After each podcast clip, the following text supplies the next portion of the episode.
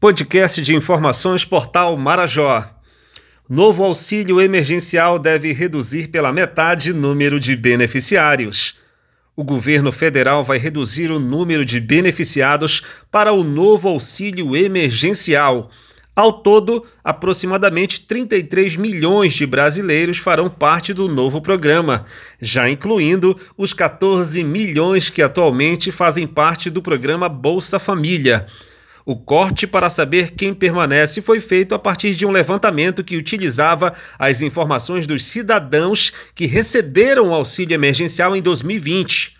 Também foram utilizados dados do Cadastro Geral de Empregados e Desempregados. Para o processo, foi usada uma plataforma desenvolvida pelas Secretarias de Governo Digital e de Previdência e Trabalho que fizeram um cruzamento a partir de 11 bases de dados para definir quem será atendido pelo novo auxílio emergencial. A nova base de dados será usada também para outros programas de renda e de emprego que podem ser lançados futuramente. Eu sou Rodrigo Souza e esse é o podcast do portal Marajó.